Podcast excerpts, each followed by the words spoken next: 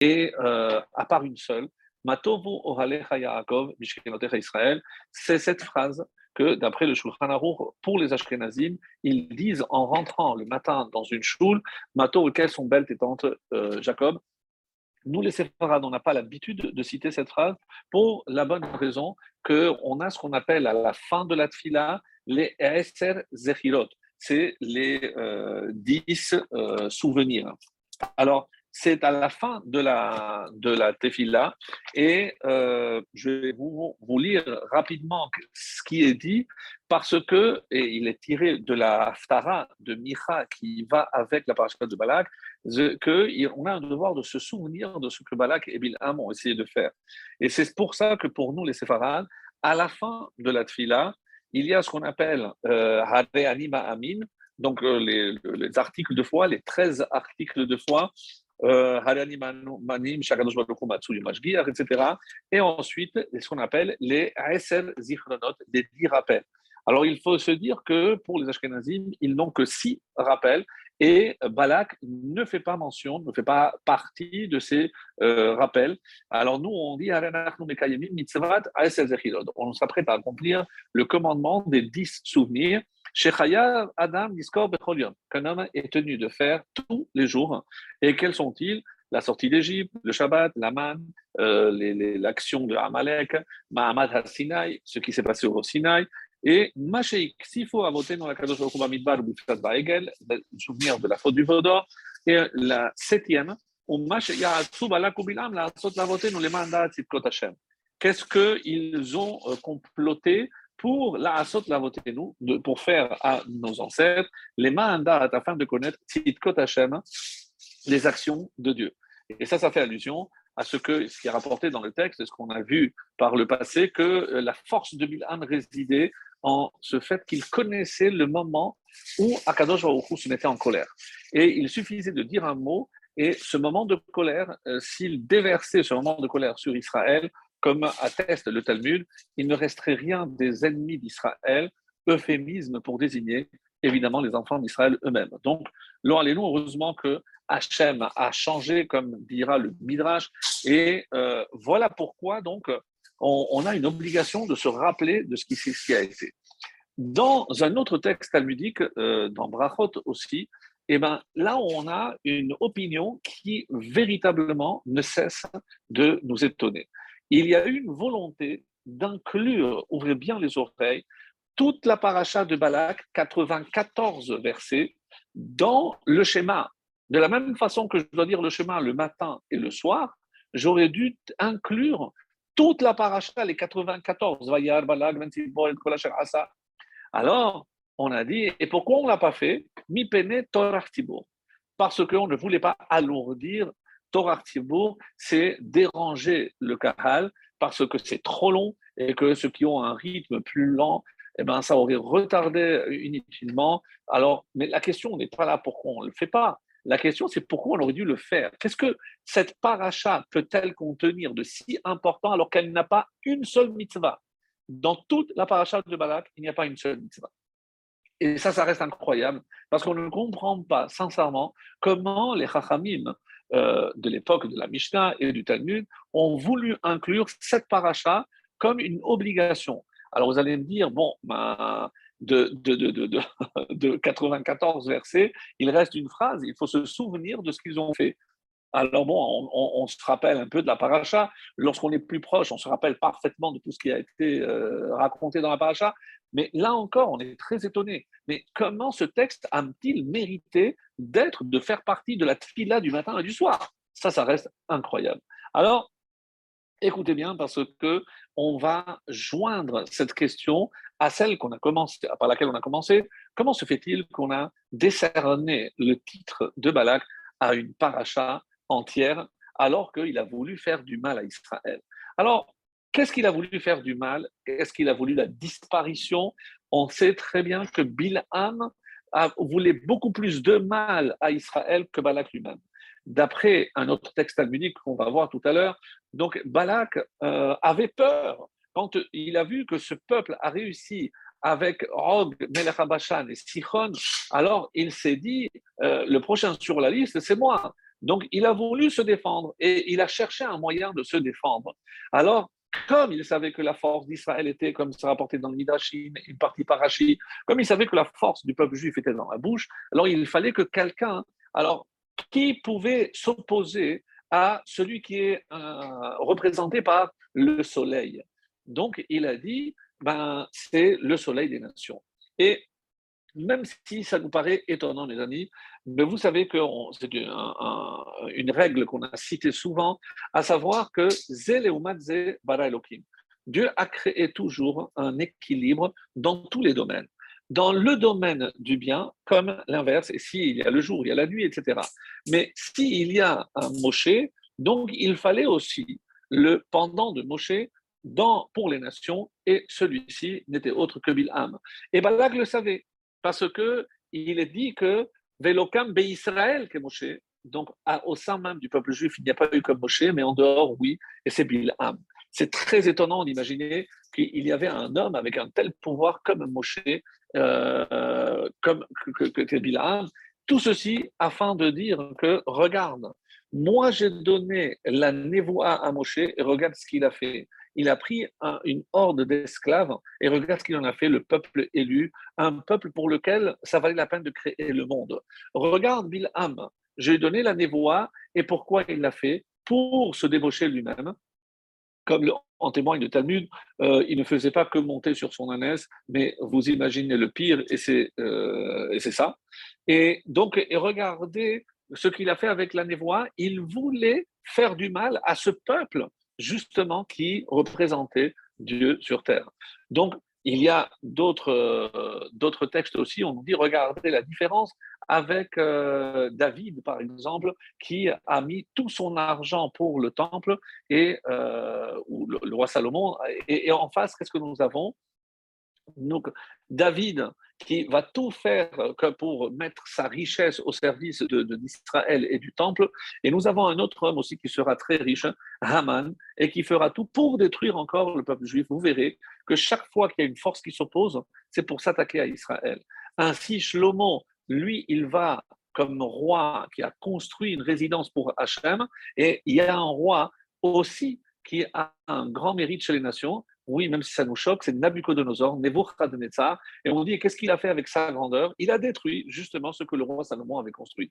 Donc on voit cette opposition, ce contraste qui est rapporté par les Midrashim, où on voit clairement que tout ce que Israël fait d'un côté, eh bien, il y a une force qui essaye de le défaire, de le déconstruire. Et ça, c'est notre histoire tout au long de l'exil, comme on peut bien imaginer. Alors, pour revenir donc à cette question, qu'est-ce qui s'est passé? Comment imaginer que c'est une paracha qui aurait pu euh, faire partie du texte euh, liturgique de la tfila, tous les matins et tous les soirs?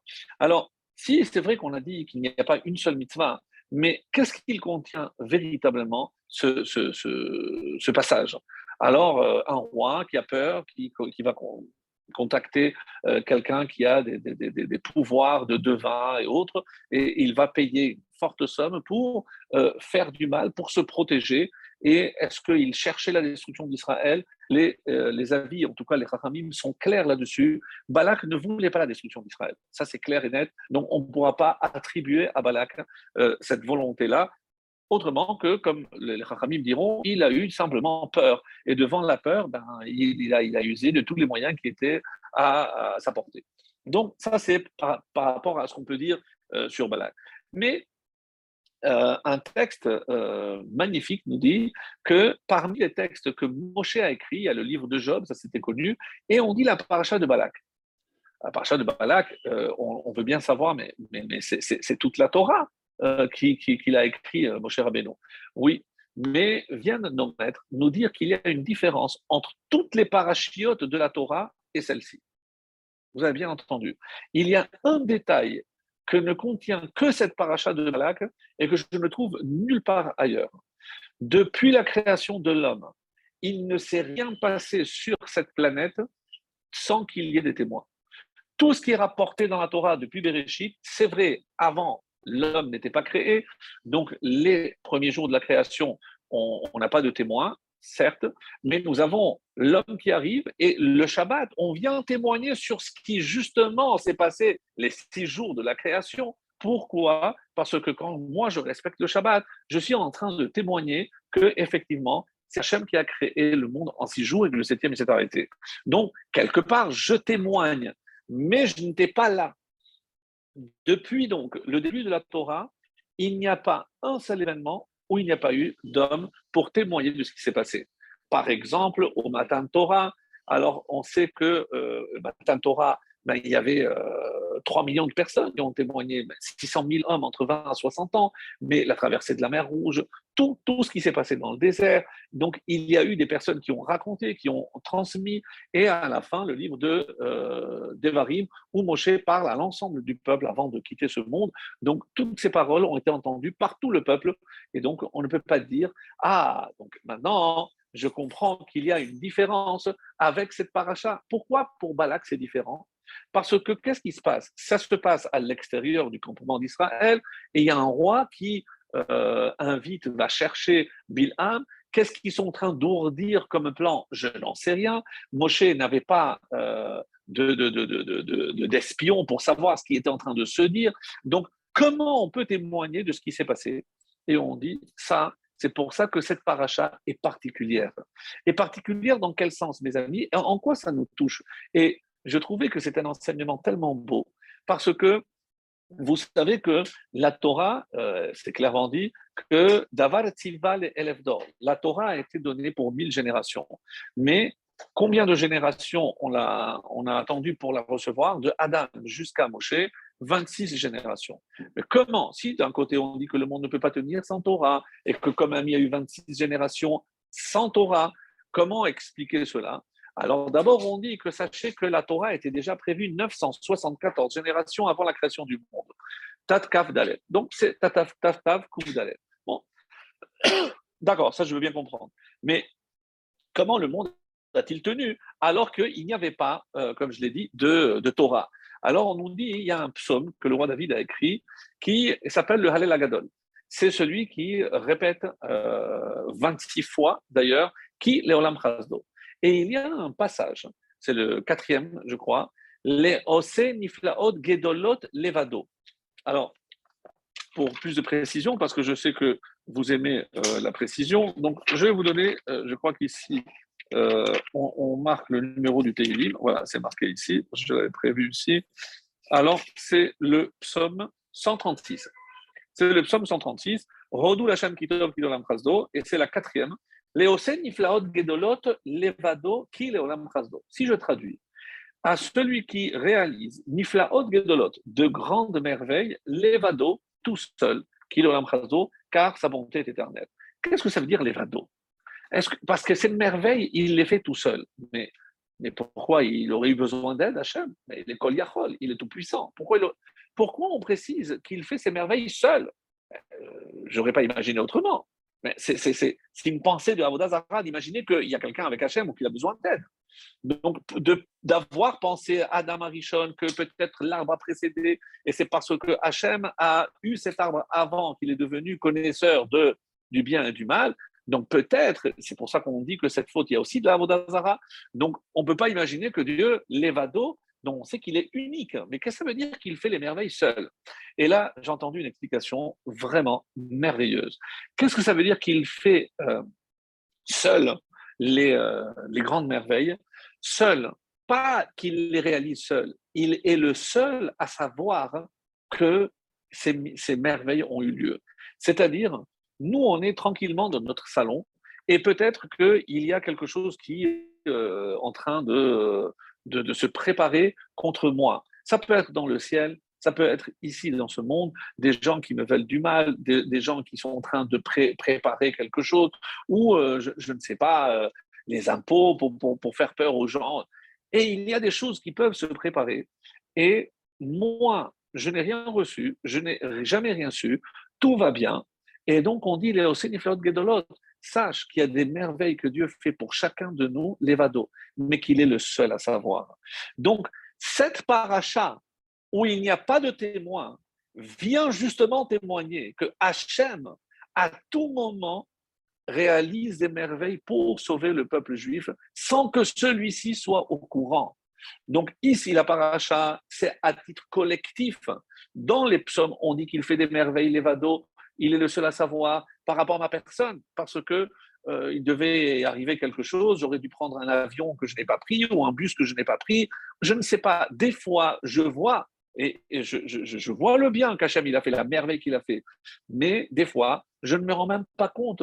Je râle parce que j'ai raté quelque chose, alors que je, si j'avais, euh, nous, qu'à Dieu ne plaise, fait ce que j'avais l'intention de faire, ça aurait pu se terminer beaucoup, beaucoup plus mal que ça ne s'est terminé. Donc, toute cette paracha vient nous enseigner pourquoi on, veut le juxtaposer au, schéma?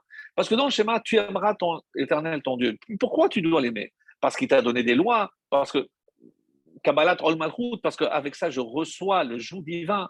Mais si on te disait, si tu savais tous les miracles que Dieu fait pour toi chaque jour sans que tu le saches, donc, est-ce que tu ne voudrais pas le remercier tous les jours? Bien sûr que oui. Et comment je pourrais remercier Hachem pour tous ces miracles et ces merveilles qu'il fait sans que je sois au courant La paracha de Balak. Voilà le message essentiel de la paracha de Balak, où personne ne sait ce qui se passe à cette distance-là, ce qui est en train de se comploter contre le peuple juif, et comment Hachem va dévier et que ses paroles se transforment en bénédiction.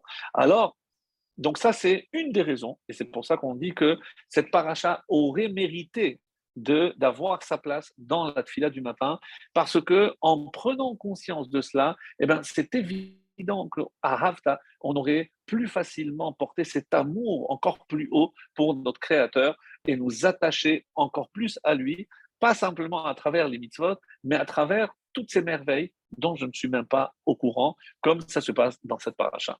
Voilà une des réponses que l'on peut apporter, mais comme vous allez le voir, ce n'est pas tout, il y a d'autres choses. Alors, contrairement à ses habitudes, et on, va citer un, Rambam. Rambam, je vous rappelle, Maïmonide est le seul qui a répertorié toutes les halachot dans tous les domaines. Et dans son Mishneh Torah, Yad HaZaka, son œuvre magistrale, euh, la compilation de toutes les lois du Talmud, il a aussi un chapitre, en tout cas un grand chapitre, qui s'appelle Ilchot Melachim, c'est les règles concernant le roi. Et au chapitre 11, il nous dit, donc il y a, pardon, c'est le seul, par exemple, qui a parlé euh, de, du Mashiach, comment ça va se passer, etc. Donc, et il y a euh, au chapitre 11, et c'est euh, la première halakha, je ne vous la lis pas en entier, puisque c'est un peu long, mais seulement ce qui nous intéresse. Af parachat Bil'am. Et aussi dans la paracha de Bil'am. C'est curieux qu'on appelle la paracha de Balak, on l'appelle aussi paracha de Bil'am. Dans la paracha de Bil'am, Ne'emar Vesham Navo Bishne Ameshichim. Et sache que dans cette paracha, ben, il est question de deux euh, Messies, deux Meshichim. Bemeshi Harishon Shehu David. Vous avez bien entendu. Le premier Messie est considéré, c'est David le roi. Parce que c'est celui qui a réussi à libérer le peuple du joug de toutes les nations qui nous entouraient en s'installant euh, finalement à Jérusalem, qui deviendra, comme vous le savez, la, capitale et le siège de, du temple que son fils construira. Mais il est aussi question dans notre paracha du Meshiach Acharon, du dernier, euh, du dernier Messie.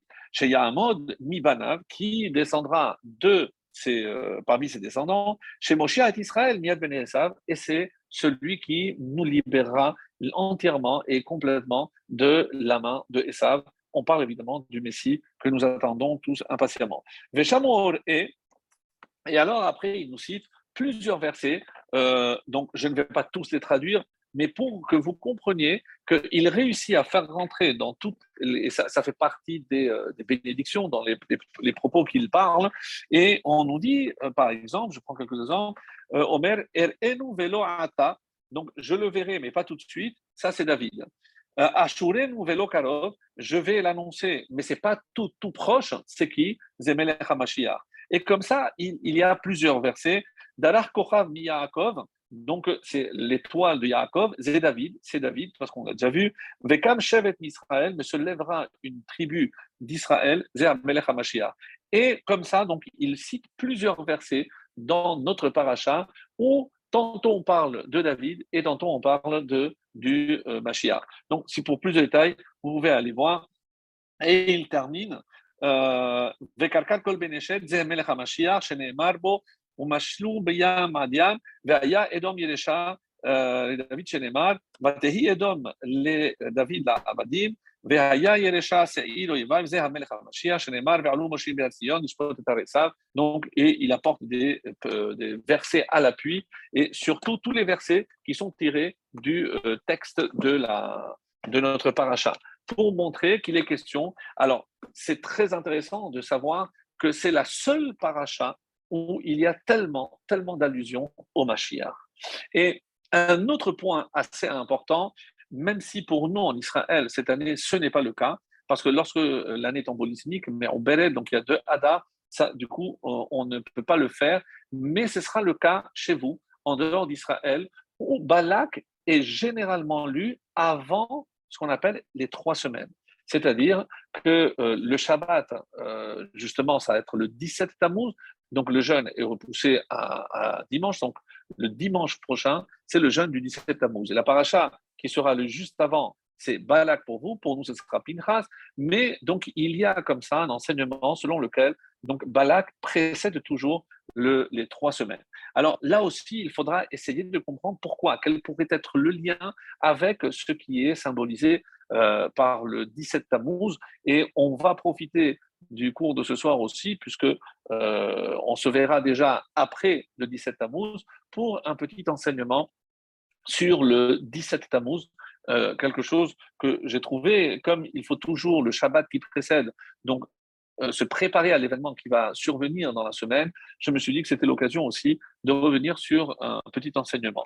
Alors, pour revenir donc à ce qui, ce qui est dit, et c'est au nom du Harizal que je vais le dire, euh, dans le traité de Ta'anit, on nous dit pourquoi on va jeûner le 17 Tammuz. Et même si je le rappelle très rapidement, c'est parce qu'il y a, comme vous le savez, il y a cinq raisons. Pour ceux qui se rappellent le cours qu'on avait fait, je crois, l'année dernière, il y a cinq raisons, 17 Tammuz et cinq raisons à, euh, à, Tisha. Et donc, et on remarque qu'il y a un, sens inverse. C'est-à-dire, si on prend par exemple les, euh, les raisons du 17 Tammuz, pour commencer. Donc, on commence Nishta Belo Aluchot, donc les tables ont été cassées. Ensuite, le euh, Korban Tamid a été euh, annulé. Après, donc, la, muraille, il y a eu la première brèche. Roma Tselem, on a introduit un Tselem, donc une idole, dans le temple.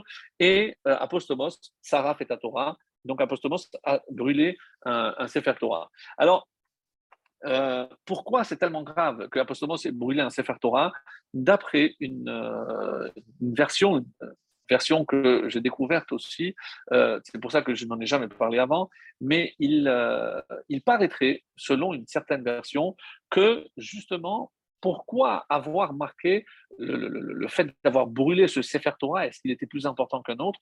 Oui, c'était le Sefer Torah qu'avait écrit Ezra Hasofer. C'est le, livre de référence, hein, puisque comme vous le savez, celui de Moshe qui était à l'intérieur de l'arche a été enterré avec l'arche, donc on ne l'avait pas.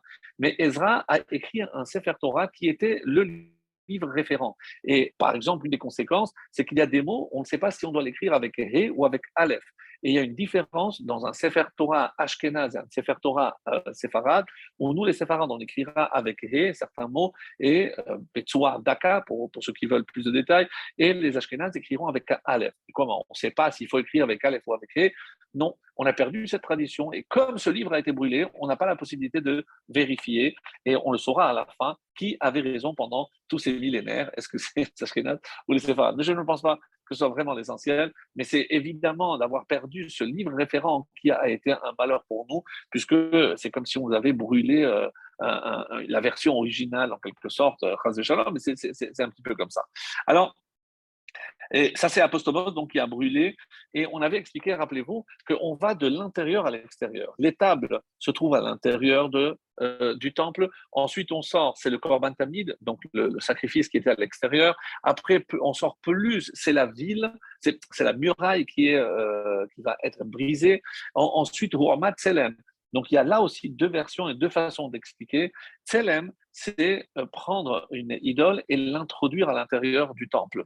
Mais on sait que Vachem Be'echal on dit que toute la terre d'Israël est le Hechal, euh, en quelque sorte l'antichambre pour Dieu.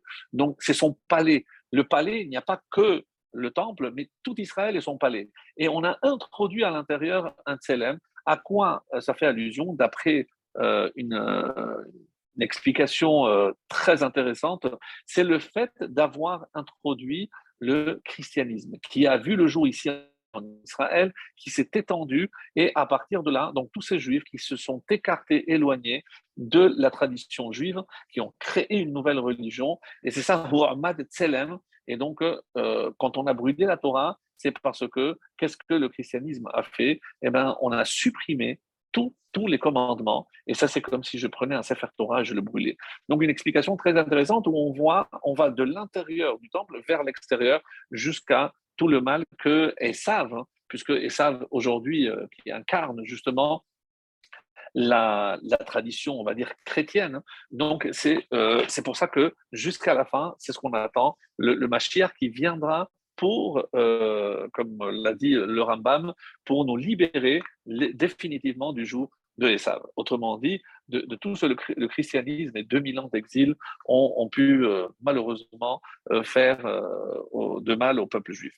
Alors, maintenant, le Harizal nous dit quelque chose de magnifique et on ne peut jamais parler de quelque chose d'obscur sans apporter la lumière. La lumière, évidemment, de la Torah, la lumière de la Chassidoute, de, du Zohar, et ici, en tout cas, c'est le Harizal qui nous fait découvrir quelque chose de magnifique. Et il nous dit, rappelez-vous que, comme euh, c'est rapporté dans le prophète, que tous ces jeunes-là deviendront des jours de fête. Et par quel jeûne on commence? Eh bien, le premier jeûne du calendrier qui, qui touche la destruction du temple, c'est le 17 Tammuz. C'est-à-dire que le 17 Tammuz sera un jour de fête incroyable vous m'avez bien entendu. Le 17 Tammuz devait être un jour exceptionnel. On aurait dû recevoir les premières tables, on aurait dû avoir une joie immense comparable à celle de Matan Torah. Et malheureusement, on a perdu, on a fauté, on a fait le veau d'or, la catastrophe. Alors, le Harizal vient, vient et dit de même que Pessah est la première fête de notre calendrier. Pessah Shavuot et Sukkot, dans cet ordre, puisque c'est la sortie d'Égypte, chronologiquement on comprend, eh ben, le 17 Tammuz deviendra la fête par excellence de la délivrance. Et que deviendra alors le 9 Av? Eh ben, C'est la reconstruction ou l'apparition du Mashiach. il y a plusieurs versions. Et, c'est quoi ces trois semaines? Eh ben, écoutez bien, ces trois semaines, c'est comme Chol HaMoed. Il y aura une fête le 17 Tammuz, une fête le 9 Av, et entre, c'est des jours de demi-fête. Vous imaginez, c'est 21 jours qu'on célèbre aujourd'hui de manière triste parce que malheureusement, donc on rappelle tous les événements que j'ai cités et euh, encore une fois, on se demande donc quand est-ce que ces jours vont euh, se transformer? Pour ceux qui s'en souviennent, il y a un, sage euh, grec qui avait demandé Est-ce que si je te donne un œuf, est-ce que tu peux me dire si la poule était noire ou blanche? Qu'est-ce qu'il a fait, ce sage? Il est allé dans son frigo, il a porté un, morceau de fromage. Est-ce que tu peux me dire que euh, le lait qui a servi à, faire, à fabriquer ce fromage, est-ce qu'il vient d'une brebis noire ou d'une brebis blanche? De la même façon. Alors, ça, encore une fois, c'est un code, mais ce qui est caché ici et que les Chachamim m'expliquent d'une manière très belle, je ne comprends pas ce peuple. Comment on peut passer de 21 jours de fête à 21 jours de deuil? Parce que si vous comptez depuis Rosh Hashanah jusqu'à la fin de Sukkot, au Shana Rabbah, il y a exactement 21 jours. Et évidemment, les trois semaines qui vont depuis ce dimanche-là, de 17 Tammuz il y a aussi trois semaines. Je comment on peut savoir? Alors, qu'est-ce qu'il a dit? Il apporte un seul fromage. Il lui a dit non. Que tu vous, vous n'avez pas compris l'égoïme. C'est que ce que vous, vous percevez comme quelque chose de mal, c'est quelque chose qui sera aussi du bien.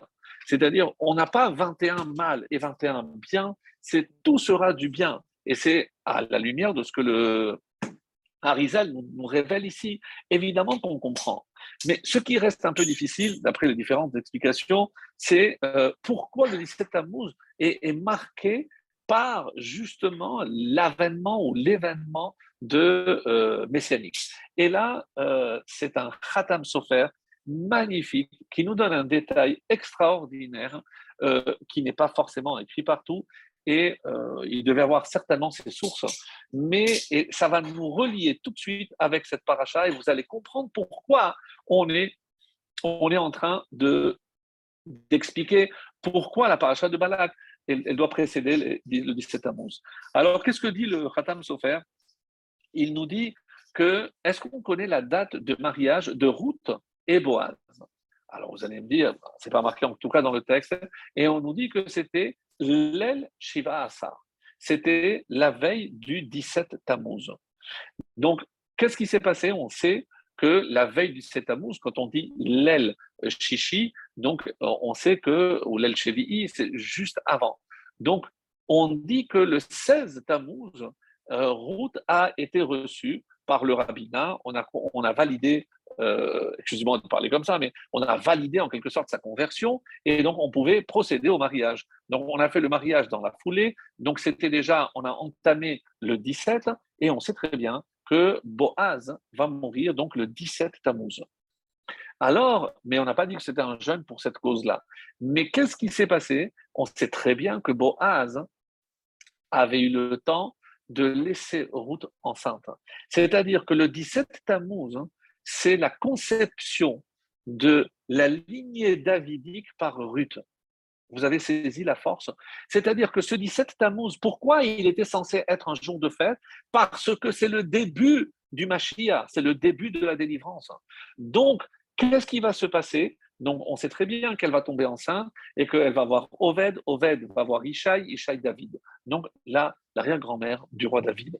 Alors, maintenant que je sais que d'où elle vient, Ruth, c'est la petite fille de qui? De Balak. Balak a eu Eglon et Eglon est le papa de Ruth. Donc, incroyable, mais vrai. Donc, si on parle de cette paracha et que Balak a mérité un titre pareil, c'est parce que malgré tout, il y avait dans, dans ses gènes quelque chose tellement positif qui va faire que de lui descendra Ruth.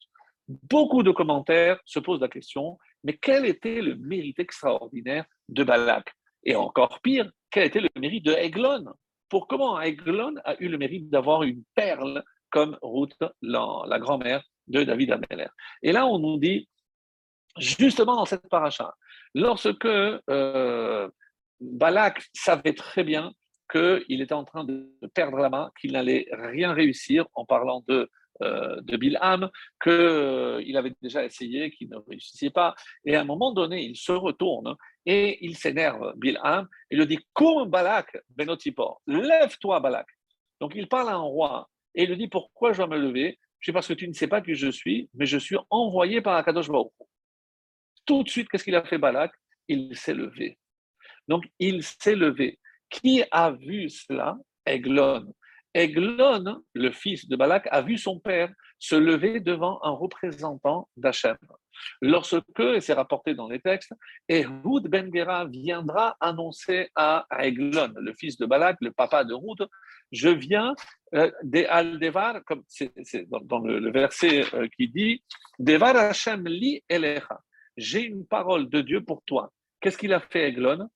Il s'est tout de suite levé d'où il a appris qu'il faut se lever lorsque euh, on vient avec un message d'Hachem, ben, il a appris de son père. Et pour la petite histoire, on dit que Eglon était extrêmement, extrêmement gros. Il était très, très, très, très gros et qu'il avait besoin d'aide pour se lever tellement il, il était obèse. Et il n'a pas hésité, lorsque justement on a parlé de Dieu, parce que par le mérite de Balak qu'il a transmis à Eglon, eh ben, voilà comment Ruth est, euh, est apparue par ce mérite qu'ils ils ont fait. Donc, on a vu quelqu'un d'autre aussi, Nebuchadnezzar, qui euh, a, marché trois, trois pas et demi, quand il y a un émissaire qui devait partir pour Jérusalem, et ils avaient mis pour le roi, et après, ils avaient euh, Dieu après. Il a arrêté pour, dire qu'il fallait mettre Dieu avant. On dit que par ce mérite-là, Nebuchadnezzar a eu, euh, pour ces trois pas, il a eu trois royautés Donc, c'est dire que comment Hachem récompense, même à un rachat, tout ce qu'il fait pour lui. Alors, nous, quand on entend ça, on se pose la question, fait, et nous? Nous, chaque fois qu'on entend Barechou, on se lève, on se lève pour l'Amida, on se lève. On se lève, on voit un Chacham, on se lève. Mais on n'a pas Ruth qui, descend de nous. Alors, euh, j'ai trouvé une réponse magnifique qui dit non. Mais Gadol VOC. C'est-à-dire que nous, on a l'obligation de le faire. Donc, et on vient nous dire, imagine que pour un rachat, pour un goy, regarde la récompense qu'il a eue ici-bas pour ce qu'il a fait pour Hachem. Alors imagine la récompense d'un juif pour tout ce qu'il fait pour Hachem dans ce monde, mais la vraie récompense qui nous attend dans le Olam Haba. Donc ça, ça devrait nous faire réfléchir, et on dit que ça c'est une des raisons aussi pour lesquelles dans cette paracha, il y a cet enseignement magnifique où on voit par cette attitude qu'ils vont donner naissance à, Ruth et donc à David, ça, paraît incroyable. Il dit oui, si ça c'est la récompense d'un rachat, d'un goy, imagine la récompense d'un juif dans le monde euh, de, vérité, dans le monde à venir. Donc, et c'est ça ce qui doit évidemment nous motiver de se dire que c'est pas parce qu'on ne voit pas le résultat ou le sahar, la récompense immédiate, on sait que tant qu'on fait ce qu'on a à faire, ben, il y a une récompense qui vous sera donnée. ce sera au niveau de l'âme, peu importe. Mais on a la émouna que si les Réchaïm, comme eux, ont une récompense ici-bas, alors on peut déjà euh, s'émerveiller de ce qui doit nous attendre dans le monde à, venir. Alors, il y a euh, aussi une autre allusion qui est faite puisque si on est dans les allusions et dans ce que je disais par rapport à, à Ruth, et c'est euh, la Gemara que je voulais citer, elle se trouve dans Sota Memzaïn 47. Alors, et qu'est-ce qui a marqué? Que un homme doit, je, résume, hein, parce que si, je lisais, ça, ça va prendre beaucoup de temps, et, pour aller plus vite, donc Donc un homme doit s'occuper de Torah et de mitzvot même si c'est pas dans un but désintéressé. Pourquoi? Parce que même s'il commence avec un but intéressé, il en viendra à faire de manière désintéressée. Et là, le Talmud nous surprend en nous apportant une preuve. Et d'où j'apprends qu'il vaut mieux commencer d'une manière désintéressée, j'arriverai à faire d'une manière, euh, pardon, une manière intéressée pour euh, en, en venir à faire d'une manière désintéressée. De qui je l'apprends? Écoutez bien. Euh, de qui on l'apprend De Balak. Quoi? Des 42 corbanotes que Balak a apportés. Et parce que on voit que de Balak, il est sorti Ruth, alors que, je ne comprends pas, mais Balak, si je dis qu'il a voulu détruire Israël, comment? Ça veut dire chez l'Olishma. Chez l'Olishma, c'est que j'ai un intérêt. Mais quel est l'intérêt ici? Je ne comprends pas quel est l'intérêt. L'intérêt de, Balak, c'était de détruire Israël. Donc, il a fait ses, ses corbanotes, ses sacrifices qu'il a fait, 42, d'accord, c'est de son argent, c'est lui qui les a achetés, c'est lui qui a fabriqué, etc. Moi, je veux bien, mais, je ne comprends pas comment je peux dire qu'il euh, a fait d'une manière désintéressée. Il voulait hein, quelque chose. Donc, euh, c'est vrai qu'il a fait d'une manière intéressée, mais comment je peux dire qu'il il va en faire d'une manière désintéressée? Et maintenant, la lumière, c'est le Maharsha qui répond à ça. Et c'est pour ça que je vous disais, le Maharsha, un commentaire du Talmud, nous dit à, aucun moment Balak n'a voulu détruire le peuple juif. Hein. Il euh, n'a pas voulu détruire le, peuple juif et il a fait par, il a agi par peur. Et donc, et c'est pour ça qu'on dit que Bilham y écrive mais c'est vrai peut-être que c'est Balak qui a, qui a payé tout, mais c'est que Bilham a fait ses sacrifices. Et euh, donc on explique que quand Balak s'est levé, il avait un intérêt parce qu'il voulait que Bilham, non seulement il fasse les sacrifices, mais qu'il finisse par maudire le peuple juif. Donc, mais à la fin, donc il s'est levé parce qu'il avait un intérêt.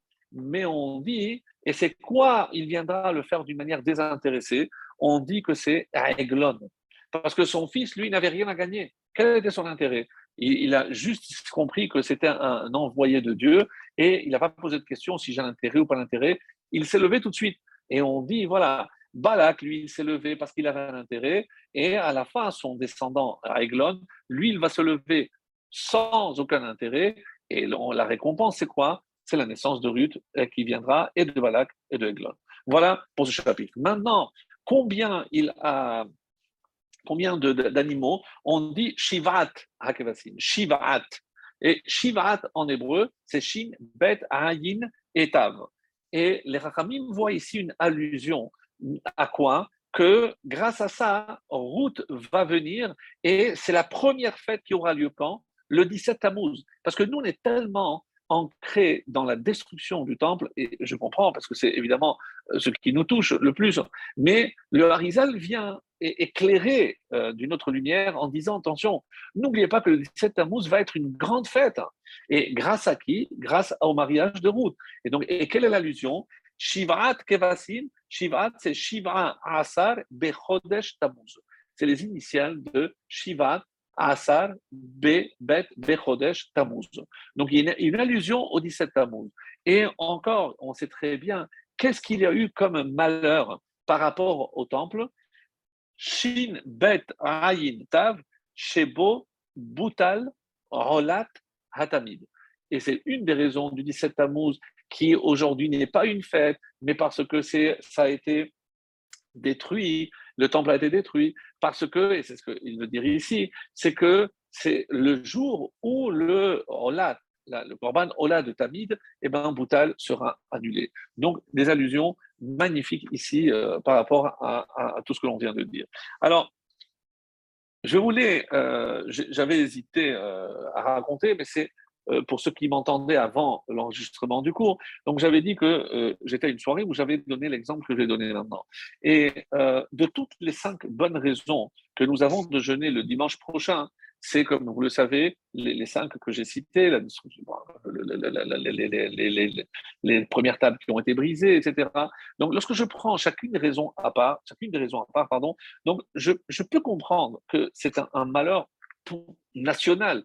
On ne pouvait plus apporter le corban tamil. On ne pouvait... Donc, ça, je comprends. On a brûlé un Sefer Torah, euh, on a introduit, euh, selon les différentes versions, un dans le, dans le temple. Jusque-là, je comprends. Mais il y a une raison qui reste incroyable, c'est le fait qu'il y ait eu une brèche dans la muraille. La, la brèche dans la muraille, attendez, il y a quelqu'un qui a, qui a le micro ouvert. Euh, si on peut euh, voir qui a le, micro ouvert. Euh, bon, apparemment. C'est bon, c'est bon. Il n'y a, plus de bruit. OK. Donc, et je disais que la, raison de la, de la muraille, la brèche dans la muraille, sincèrement, n'est pas assez, on va dire, convaincante. Pourquoi? Parce qu'il ne s'est rien passé parce qu'il n'y a pas eu de mort, parce qu'il n'y a pas eu de danger. Il n'y a, rien finalement qui s'est passé. Oui, vous allez me dire, oui, mais c'est le début. D'accord, c'est ce qu'on dit d'habitude. Mais j'ai trouvé une réponse euh, très, très originale dans euh, le livre du Rav Yaakov Galitsky, qui, un petit peu comme le Magui de Douvno, il donnait toujours des méchalim, des paraboles et des histoires. Apparemment, c'est des histoires vraies. Et il raconte, parce que c'est par rapport à lui-même, c'est lui qui a vécu cette histoire, on dit qu'il a je ne me rappelle pas si j'avais déjà raconté cette histoire dans un autre contexte. Il se peut parce que euh, elle me dit quelque chose. En tout cas, je la rappelle très rapidement. Donc, euh, ce Rav euh, s'était rendu à Anvers, en Belgique, pour ramasser des fonds. Il a été accueilli par un notable qui avait l'habitude de recevoir des rabbinim et tout. Quelqu'un de très bien, d'une cinquantaine d'années. Et un jour précis, il lui dit écoutez, pendant deux jours à venir, je ne vais pas être disponible. il a dit et pourquoi? Parce que je vais être en dépression par rapport à des événements personnels, etc. Je dis, mais est-ce que vous pouvez m'en faire part? Je dis, écoutez, oui, si vous voulez. Euh, sachez que j'étais un gamin et euh, on était tranquillement à la maison en Allemagne avec ma famille et on a entendu euh, du fracas à la porte qui était en train de, se briser. Mon père m'a dit va tout de suite te cacher. Et comme j'étais le plus petit, il y avait une cachette sous une armoire. Donc moi j'ai réussi à me, cacher. Ils ont réuni tous les membres de la famille dans une seule pièce et ils les ont fait descendre. Lorsque tout le monde est descendu, je suis allé à la fenêtre pour voir ce qui se passait. Ils les ont tous allongés sur un mur et devant mes yeux, j'ai perdu toute ma famille. Alors, euh, j'ai paniqué, j'étais un gamin, je ne savais pas quoi faire. Et euh, le temps que je réfléchisse, j'entends les bottes qui arrivent. Donc tout de suite, je suis revenu dans, ma planque.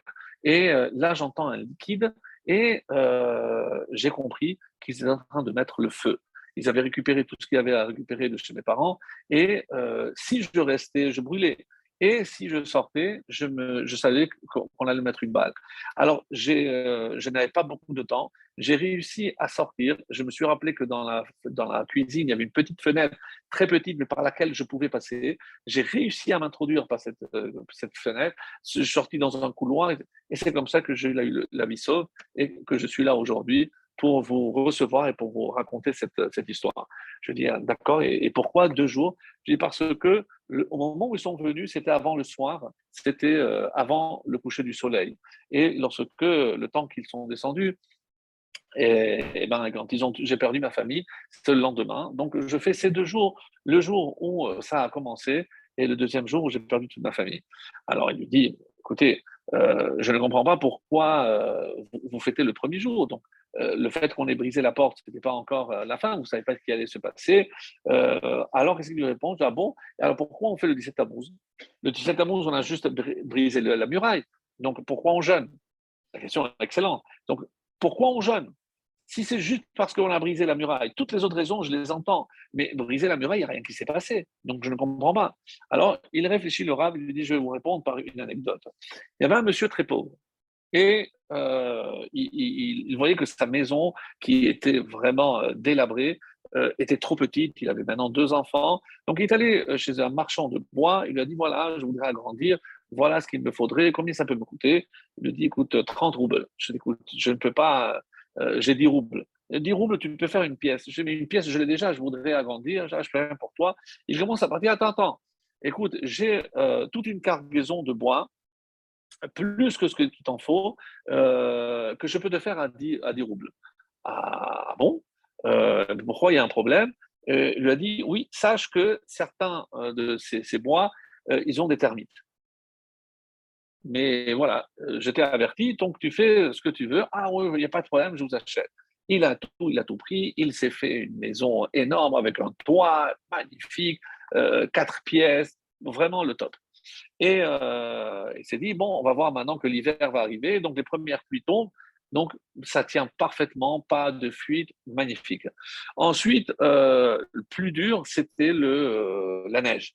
la neige donc a commencé à s'accumuler, et, là, la femme commence à entendre des bruits. Je dis, écoute, mon chéri, je pense qu'il n'y a pas quelque chose de pas net dans la maison parce que j'entends des bruits. Mais non, tu te fais des films, etc. Jusqu'au moment où il a commencé à les entendre, j'écoute, je crois que c'est à cause du bois, va voir celui qui les a vendus, peut-être que lui, il a une solution, et il va le chercher, il arrive, dès qu'il entend les bruits, je dis, écoute-moi bien, demain matin, la première heure, tu viens, je, vais te donner des poutres très solides, parce que quand tu as euh, construit, qu'est-ce qui se passe? Tu n'as pas consolidé. Et avec le poids de la neige, et vu que c'est un, bois qui est un peu perforé, donc euh, tout peut s'effondrer, je, te conseille vivement de mettre des poutres de soutènement. Euh, et combien ça va me coûter? Écoute, ça va te coûter 10 roubles. Mais c'est du bois. Je m'écoute 10 roubles, j'ai toute la maison. Je ne peux pas te payer 10 roubles. J'écoute, c'est très dangereux. Moi, je t'aurais averti. Et il s'en va. Il passe la nuit, et là, pendant la nuit, la femme dit Écoute, là, c'est impossible. Il avait neigé toute la journée, et là, euh, c'était pas 10 cm, c'est 40 cm. Et, la femme dit Écoute, va vite, euh, parce qu'il a neigé, va vite enlever au moins une partie de la neige. À peine il sort de la maison et il entend un fracas, un fracas, pardon. Toute la maison s'effondre, évidemment avec sa femme, ses enfants, et il n'a que les yeux pour pleurer. Il a perdu la maison, il a perdu sa famille. Alors il lui dit, tu sais, quand il a reçu le marchand qui, a dit, qui lui a dit, si tu ne fais pas une réparation, tu perdras tout. Donc, mais c'est vrai qu'il n'a rien perdu. Tu comprends la différence? Mais s'il avait écouté le marchand, évidemment que la maison ne se serait jamais effondrée, il aurait gardé et la maison et sa famille. Donc, quand Hachem nous permet de comprendre son message à travers cette brèche, évidemment que la brèche, elle, elle symbolise pas une fin, mais c'est un avertissement. Et cet avertissement dont on n'a pas tenu compte va aboutir malheureusement à la destruction. Et c'est pour ça qu'on fait le 17 Tammuz. Le 17 Tammuz, c'est parce que si on avait pris conscience que Hachem ne nous envoie jamais rien de mal, c'est la conséquence de notre négligence ou parce qu'on n'a pas réparé ce qu'on avait à réparer. Et c'est vraiment le cas de le dire, c'est que tant qu'on n'a pas réparé tout ce qu'on a réparé, eh ben, un jour ou l'autre, donc si tout s'effondre, c'est pas évidemment une punition, c'est la conséquence de notre négligence et de notre faute de d'attention et d'écoute à ce que Hachem nous envoie comme message. Voilà, ça c'était par rapport à ce qu'on pouvait dire euh, euh, par rapport à cela. Alors, euh, pour ce qui est maintenant de, de la suite de la, de la paracha, il y a un, fameux texte hein, qui est dans Pirkei Avot, qui nous parle aussi de, euh, Bilham. Alors, nous, on est un peu étonnés parce qu'on a dit que euh, Bilham s'opposait à Moshe. Mais dans les Pirkei Avot, au chapitre 5, on ne va pas opposer Moshe et Bilham, on va opposer Bilham à Abraham. Et il y a plusieurs allusions au fait que Bilham euh, avait comme euh, référent euh, Abraham. Par exemple, lorsqu'il va prendre son ânesse, qu'est-ce qu'on va dire? Vayachavosh. Ah, et qu'est-ce qu'Hachem lui dit? Sache qu'il y a quelqu'un qui t'a devancé, c'est Abraham. Donc Abraham, lui, il a fait tout seul, mais c'était pour aller faire ce que moi je lui ai demandé. Toi, je t'ai demandé de ne pas le faire et tu as été. Et donc c'est pour ça que j'étais envoyé un malhar. On dit que c'était, d'après certaines versions, on, dit que c'était euh, le Satan. Le Satan, c'était pour, encore une fois, le dévier. C'est ça, c'est ça ce que ça voulait dire. Et on va voir dans les Pirkei Avot, euh, donc nous sommes au chapitre 5, alors, et voilà ce qu'on dit. Quiconque détient ces trois choses-là fait partie des disciples d'Abraham Avinu, tandis que celui qui détient trois autres choses fait partie des disciples de Bilham, le mécréant, le méchant. Alors, celui qui est doté, Aïn Tova, d'un œil bienveillant. Euh, donc, je lis et en hébreu parce que c'est important. Euh, Aïn Tova. Ruach Nemucha, littéralement, esprit bas, c'est l'humilité. Et qui fait preuve aussi, euh, Nefesh Shefala, donc littéralement, c'est une âme basse, mais Nefesh, donc qui fait preuve d'abstinence c'est-à-dire celui qui se contente de peu. Alors, celui-là, il fait partie des disciples d'Abraham Avinu. Tandis que celui qui possède l'inverse, Ayin euh, Ra'a, donc un mauvais œil, un œil euh, malveillant, euh, Ruach c'est un orgueilleux, ou alors Nefesh Rechava, on dit une âme avide. Littéralement, c'est quoi? Celui qui donne libre euh, cours à ses désirs. Lui, il fait partie de, des disciples de Bilham. Vous lirez la suite de la, de la Mishnah. Alors, donc on dit, lorsque Dieu lui a envoyé euh, justement le, Satan, on dit que c'était un malheur, mais c'était pour le détourner. Donc c'est pour ça que Satan, c'est pas toujours mauvais, mais c'est pour détourner. Si quelqu'un veut faire le mal, alors c'est pour le détourner vers le bien. Si quelqu'un veut faire le bien, c'est pour le détourner de le mal. Donc c'est pour ça qu'on dit que le mot Satan, c'est sota, c'est dévier, pour faire l'inverse de ce que tu voulais faire. Alors, on dit Satan, c'est quoi? C'est que tu n'as pas compris quelque chose. C'est que toi, euh, Bilham, tu as ces trois défauts. Qu'est-ce que je veux faire de toi? Que tu apprennes de Abraham, c'est-à-dire que, au contraire d'être hautain, orgueilleux, que tu sois humble. Alors, les trois lettres Satan, le signe c'est Shefela, donc de l'humilité. Euh, le tête, c'est Tova, un Aïn Tova, et le Nun, c'est Nemucha, c'est que tu n'es pas, tu te contentes de peu. C'est-à-dire, je t'ai envoyé cet ange-là. Pourquoi? Pas pour te, pas pour te faire du mal, mais pour te permettre d'adhérer. Euh, il y a toujours un bruit de fond. Pour te permettre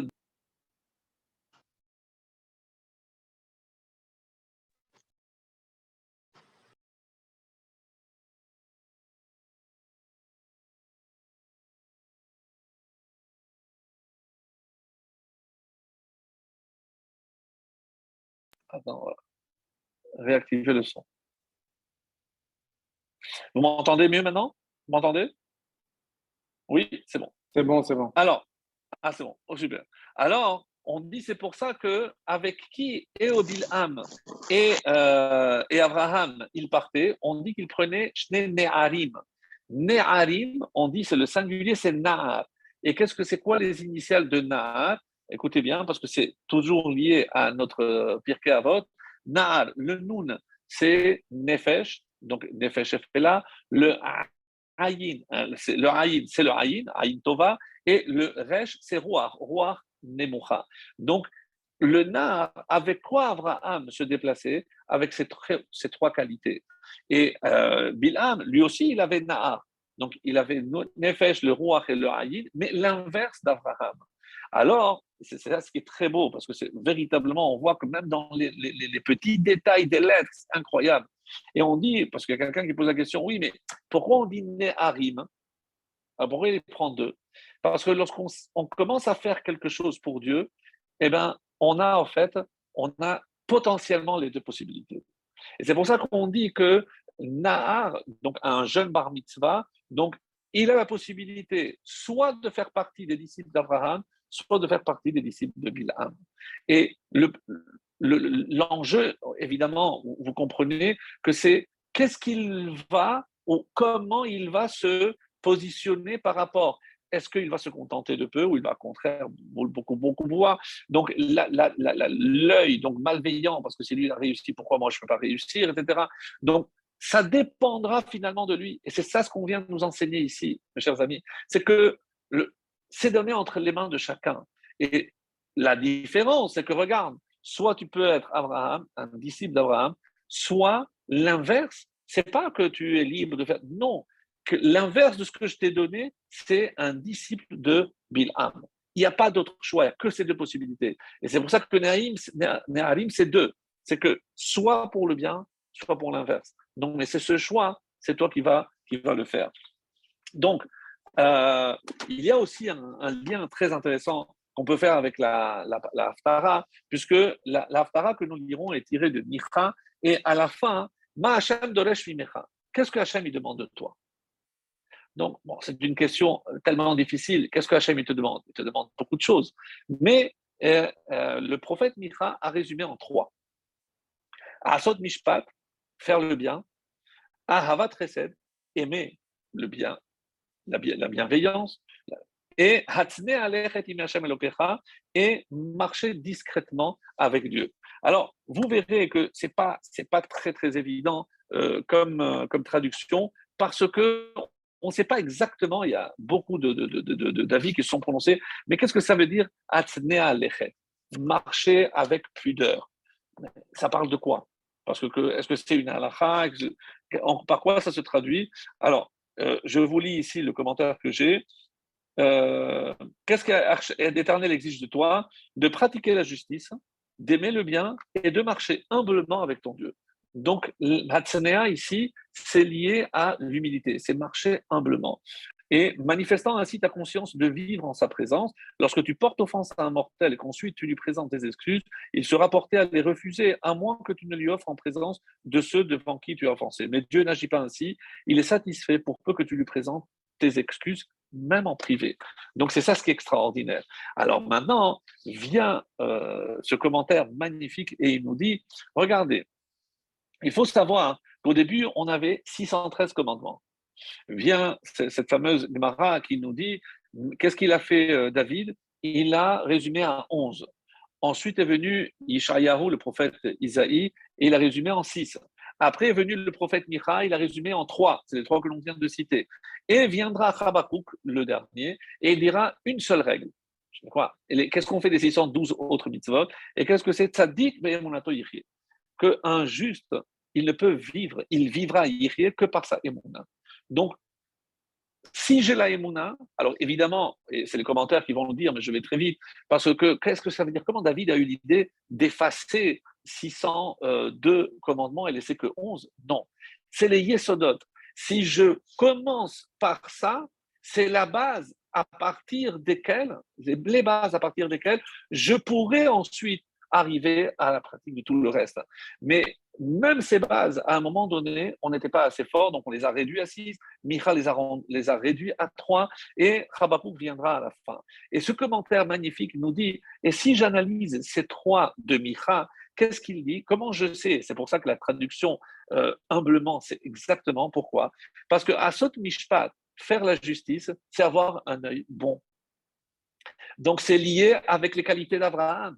Et je suis descendant, donc disciple d'Abraham, donc je dois avoir un bon œil. Si je fais la justice, c'est que je regarde toujours d'un bon œil. Ahavat chesed, qu'est-ce que ça veut dire faire le bien? C'est nefesh shefala, c'est-à-dire je sais me contenter de peu. Donc pourquoi? Parce que je préfère partager avec les autres, j'aime faire le bien autour de moi, etc. Donc je peux comprendre. Et Alors c'est quoi? C'est justement qu'est-ce qui reste? C'est l'humilité. C'est sans ces trois règles, je ne peux pas accomplir le reste. Sans ces trois bases, et c'est pour ça que c'est tellement important, parce que ces trois bases, je les apprends de cette paracha par rapport justement à un disciple d'Abraham ou un disciple de Bilham. C'est les deux possibilités. Soit je vais à droite, soit je vais à gauche. Mais il n'y a pas d'autre alternative. Et donc, si j'ai compris ces trois bases, alors je pourrais évidemment, et c'est pour ça qu'on dit que je pourrais après euh, accomplir, euh, accomplir la volonté divine et accomplir tous les autres commandements. Je voudrais rajouter euh, deux, deux, points. un point, c'est celui qui se trouve à la fin de la page parce que sincèrement, on est, on est, tellement, ça nous fait tellement mal au cœur qu'on on a vu qu'à la fin, il n'a pas réussi à nous maudire, mais il a quand même donné un conseil. sache, Balak, que Dieu déteste, et le mot en hébreu, c'est zima. Zima, certains vont traduire par zima, débauche. Mais alors, et qu'est-ce qu'ils vont faire? Ils vont envoyer les filles, les filles de, de Moab, et on sait qu'ils vont tomber. Mais le pire n'est pas là. Parce que quand je regarde, qu'est-ce que, est-ce que ça a entraîné? Non, les 24 000, c'est par rapport aux filles. Mais il y a eu 200 000 morts. Mais, pourquoi la Torah n'en parle pas? Parce que ça voudrait dire que Bilham a réussi son coup. Et comment il a réussi Et regardez, parce que ces filles-là disent voilà, je peux vous donner encore mieux. Vous savez quoi? Venez avec moi, on va manger. Leur, elle leur donnait à manger et une fois qu'ils avaient euh, mangé, à, il leur donnait un liquide pour euh, évacuer. Et maintenant, vous allez devant cette statue et vous allez faire vos besoins. Comment s'appelle cette idéologie, cette, euh, cette idolâtrie? Baal Peor. Peor, ça vient de Paroa. C'est, on, aurait dit en anglais, nos limites. Il n'y a aucune retenue. Mais comment? Au point d'imaginer que je, le, service, on raconte dans l'Agmara qu'il y avait une Goya qui était malade. Il a dit si je guéris, je suis prêt à, faire toutes les idolâtries qui existent, le soleil, la lune, elle a tout fait. Et quand elle est arrivée à Baal Peor, elle a dit voilà, maintenant tu vas manger, qu'est-ce que je dois faire après? Tu vas faire que ça va pas moi faire des besoins, mais c'est quoi cette, Je ne peux pas. Donc une Goya a refusé. Comment ces juifs ont accepté de faire une chose pareille? Alors, on peut dire qu'ils ont accepté parce que la récompense c'était d'aller avec ses filles, etc. On peut imaginer comme, il y a un avis d'ailleurs qui le dit. Mais pour nous, qu'est-ce que ça représente, cette idéologie? Parce que, encore une fois, lorsque la Torah nous, raconte cela, euh, ça veut dire quoi? Ça veut dire, écoutez bien, qu'est-ce que ça veut dire faire ses besoins? C'est ne pas se retenir. Il y a deux, explications aussi très intéressantes. On, dit que Péor, c'était le dieu de la digestion. Et donc, comme on a bien digéré, on lui rendait ce, que, ce qui était à lui. C'est une explication pour ce qu'elle vaut. Deuxième explication, chez nous, regardez-nous à quel point on a un Dieu tellement humble qu'il ne se vexe pas même si on fait les besoins devant lui. imaginons. Mais nous savons que nous, on a souvent mentionné, il y a trois côtés pour ressembler à un ange et trois côtés pour ressembler à un animal. Qu'est-ce que c'est Péor? Arrête, pourquoi tu vas chercher à t'élever? Sois un animal, vis librement. Et donc, et c'est quoi l'animal? Il mange, il boit, rappelez-vous ce qu'on a dit, il cohabite, puisqu'il va procréer, donc aller avec le sexe opposé, et il va faire ce besoin. C'est exactement ce qui est question ici. Il devait manger, il devait aller avec les Moabiotes, avec les filles de Moab, et il devait faire les excréments. C'est-à-dire, c'est pour faire d'eux que des animaux. Donc, vous comprenez que quand Hachem il a vu ça, je dis, mais c'est pas possible. Moi, tout ce que j'ai fait pour ce peuple, et maintenant c'est comme ça qu'ils agissent, c'est impossible. Et par quoi ça se traduit? C'est-à-dire comment aujourd'hui je peux imaginer, qu'est-ce que c'est le mot zima? Zima, mes chers amis, c'est la retenue. Parce que faire ses besoins, c'est comme un animal. Mais aujourd'hui, c'est pas peut-être faire des besoins, mais mais, mais, mais, quand on voit des jeunes s'enlacer et plus, c'est comme des animaux. Quand je dis qu'il n'y a pas de retenue, peut-être qu'on se dit, mais, c'est quoi cette idéologie complètement barbare? Non, c'est imaginer qu'aujourd'hui, quand je ne fais pas d'efforts pour me retenir, mais dans tous les domaines, et essentiellement les trois dont on a parlé, si je me laisse aller et que je, je, cherche l'orgueil et que je, je, veux le mal pour l'autre, etc., mais c'est une façon de balper or parce que c'est sortir ce que ce qui est mal, c'est-à-dire ce dont je n'ai pas besoin. Mais c'est n'est pas comme ça. Regardez la différence. Nous, lorsqu'on va aux toilettes, il y a des halakhot comment il faut se comporter dans les toilettes. Il y a une retenue. Quand je sors, je fais la plus belle bracha qui soit. Non, c'est une façon de remercier pour la merveille qu'est le corps. Mais qu'est-ce que ça veut dire? Et c'est ce qui a attiré. C'est que c'est vrai que la Torah impose des contraintes. Et que malheureusement, qu'on le veuille ou non, quand on a envie de se libérer des fois de ces contraintes, eh ben, c'est pas parce qu'on va faire ses besoins. Mais qu'est-ce que ça veut dire en français faire ses besoins? C'est je, je fais ce que moi j'ai besoin de faire. Donc pas ce que Hachem. C'est exactement, regardez, même dans l'expression faire ses besoins, c'est que moi j'ai besoin de faire le samedi matin mes courses, mais je vais faire les courses. Mais c'est n'est pas possible, ça rentre pas dans, dans, dans, dans, dans le cercle d'un juif. Tu ne peux pas te comporter comme ça. C'est ni n'allez pas imaginer, ou alors aujourd'hui, euh, parce qu'un homme a envie d'aller avec un homme ben, c'est mon besoin, ben, ben, qu'est-ce qui me retient? Pas de retenue.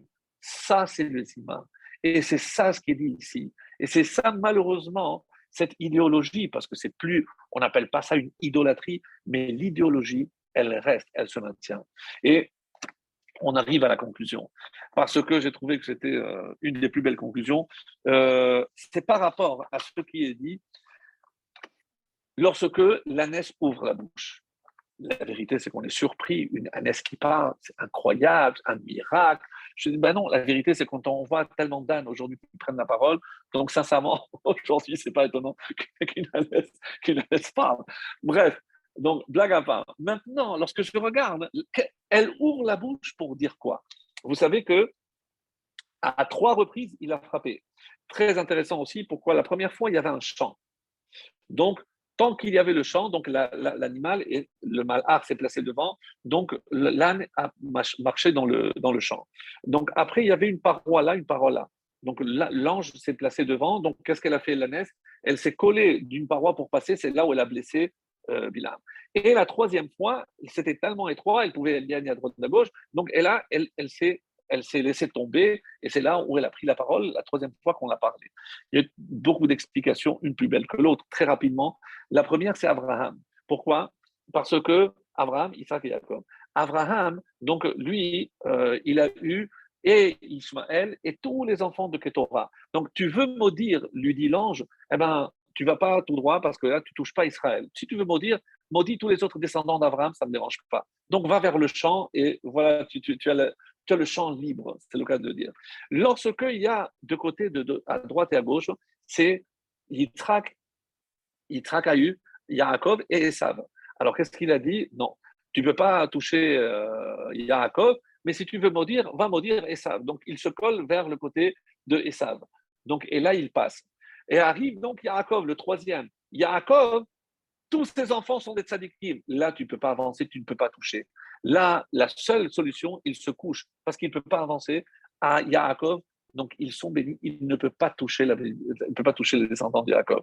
Donc, une très, très belle explication. Mais là, ce que je voulais dire, c'est le langage utilisé par l'ânesse. Euh, mais qu'est-ce que j'étais fait? Euh, Kihikitani, Zeshalosh, Regalim. C'est parce que ça fait déjà, donc c'est, on est au, verset 20, euh, 28, le verset 28, euh, c'est ça? Alors, euh, qu'est-ce que je t'ai fait pour que tu m'aies frappé à trois reprises? Et là, le mot utilisé, c'est regalim. Pourquoi on ne dit pas péramim Regalim, alors Rashi, le premier qui relève évidemment qu'ici il y a quelque chose, Zeshalosh regalim, Ramazlo, une allusion. Comment tu as l'idée d'éradiquer une nation qui fait trois fêtes par an? Quel rapport? Quel rapport avec les trois fêtes Alors, je sais qu'il y a un rapport par rapport à ce que j'ai dit, par, rapport à l'explication, c'est Abraham, Isaac et Yaakov. Mais que représente chacune de ces fêtes? Et c'est ça ce qu'on va dire, parce qu'on revient encore à, au, euh, Pirkei Avot. Et regardez comme c'est beau. Parce que qu'est-ce qu'on doit s'éloigner? Donc, c'est ce que Avot disait. Euh, L'œil pervers, l'esprit arrogant et euh, donc euh, ne, pas, ne pas de retenue dans, donc donner libre cours à, sa, volonté. Donc Qu'est-ce qui a marqué au chapitre 4, la, la Mishnah 28, aussi dans Pirkei Il y a trois choses qui font sortir l'homme de ce monde, qui sont Kin'a, Ta'ava et Kavod. Donc, il n'y a pas marqué celui qui agit comme ça, Dieu le sort. Non, tu te sors tout seul. Ces trois choses te font sortir. Quelqu'un qui est jaloux, il ne sera jamais content avec ce qu'il a, donc il ne peut même pas profiter de ce monde. Et ça, c'est un œil, mauvais, un œil pervers. Après, la ta'ava, le désir, la luxure, c'est parce qu'il ne sait pas se retenir. Donc, et après, le, le kavod, les honneurs, à quoi ça peut entraîner? Donc, c'est une amra parce qu'il veut toujours plus et il est capable même de, pour obtenir ce qu'il veut, de tuer.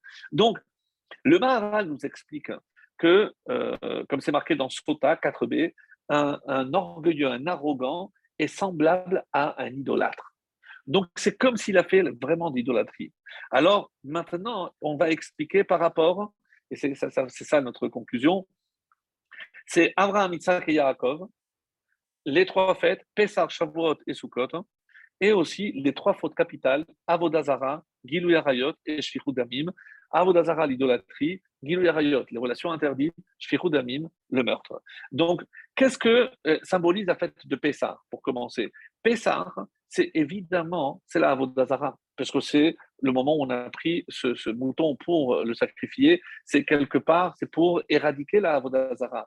Et qu'est-ce qu'il faut pour se soumettre? On dit un esprit humble. Et c'est quoi le contraire? C'est l'arrogance. C'est l'arrogance peut amener à la Avodazara. Et ça, c'est Abraham qui a lutté contre ça. Shavuot. Shavuot, c'est évidemment recevoir la Torah. Et on dit, comme Rambam l'explique, celui qui a des mauvaises pensées, qu'est-ce qu'il doit faire pour lutter contre ces mauvaises pensées, de, des pensées de luxure, bien sûr? Eh bien, il remplit, il, remplit de Torah. Donc, par exemple, un détail, rappelez-vous c'est qu'avant de recevoir la Torah, on s'est séparé des femmes. Donc, il y a une connexion. Et donc, c'est pour mettre un terme à notre désir. Et sinon, à quoi ça peut amener Forcément, des relations interdites, Gilou Yarayot. Et ça, on dit, c'est Yitzhak. Yitzhak qui symbolise cette retenue extraordinaire de tous les patriarches, c'est le seul qui a une seule femme. Donc, Yitzhak qui a attendu que les trois ans, on est 13. Donc, vraiment une retenue exceptionnelle. Et Yitzhak, c'est le, celui qui incarne la, lutte contre la, le Gilou Yarayot. Et c'est la fête de Shavuot, c'est mettre des limites, bien entendu. Et ensuite, Sukkot. Sukkot, Qu'est-ce que la, la, particularité d'Asuka C'est qu'il n'y a pas de différence. On est tous pareils. Donc, on n'a pas un mauvais œil. On regarde tous pareil parce qu'on est tous sous le même toit. Donc, il n'y a pas d'égoïsme. On partage, on, va tous se mettre ensemble comme les arbres minimes. Et s'il n'y a pas d'égoïsme, il n'y a pas d'envie, il n'y a pas de meurtre. Et c'est qui qui a réussi cela? On dit que c'est Jacob, qui a réuni toute sa famille, qui a réuni tous ses descendants. Et c'est lui qui a lutté. Donc, comment on répare ces trois fautes? Regardez comment ça revient inlassablement. Et c'est ça les chaloches. Donc, quand Adam et Chava ont fauté, ils ont entraîné ces trois fautes. La Avodazara, comme on l'a expliqué par rapport à l'arbre, Shfichud Damim, on a introduit la mort, et Gilou Yarayot, parce qu'on dit que Chava est allé avec le serpent. Donc, ces trois fautes nous pourchassent, nous poursuivent. Donc, tant qu'on n'a pas réparé définitivement ces trois fautes, et c'est pour ça qu'un juif doit plutôt se laisser tuer que de transgresser, parce qu'il est venu là pour réparer. Donc si c'est pour les transgresser, ils vont mieux mourir. Tu n'as pas de raison d'être ici. Donc, Abraham, Yitzhak et Yaakov hein, ont renoué le contact avec Hachem, et ce contact, par quoi il passe aujourd'hui? Par les trois fautes, par les trois fêtes qui viennent réparer les fautes de Pessah, Shavuot et Sukkot, qui seront là jusqu'à qu'on ait réparé entièrement, et après, on passera à d'autres fêtes comme on l'a expliqué, du 17 Tammuz et le 9 Av, qui deviendront, Bezrat Hashem, les fêtes les plus joyeuses de notre calendrier.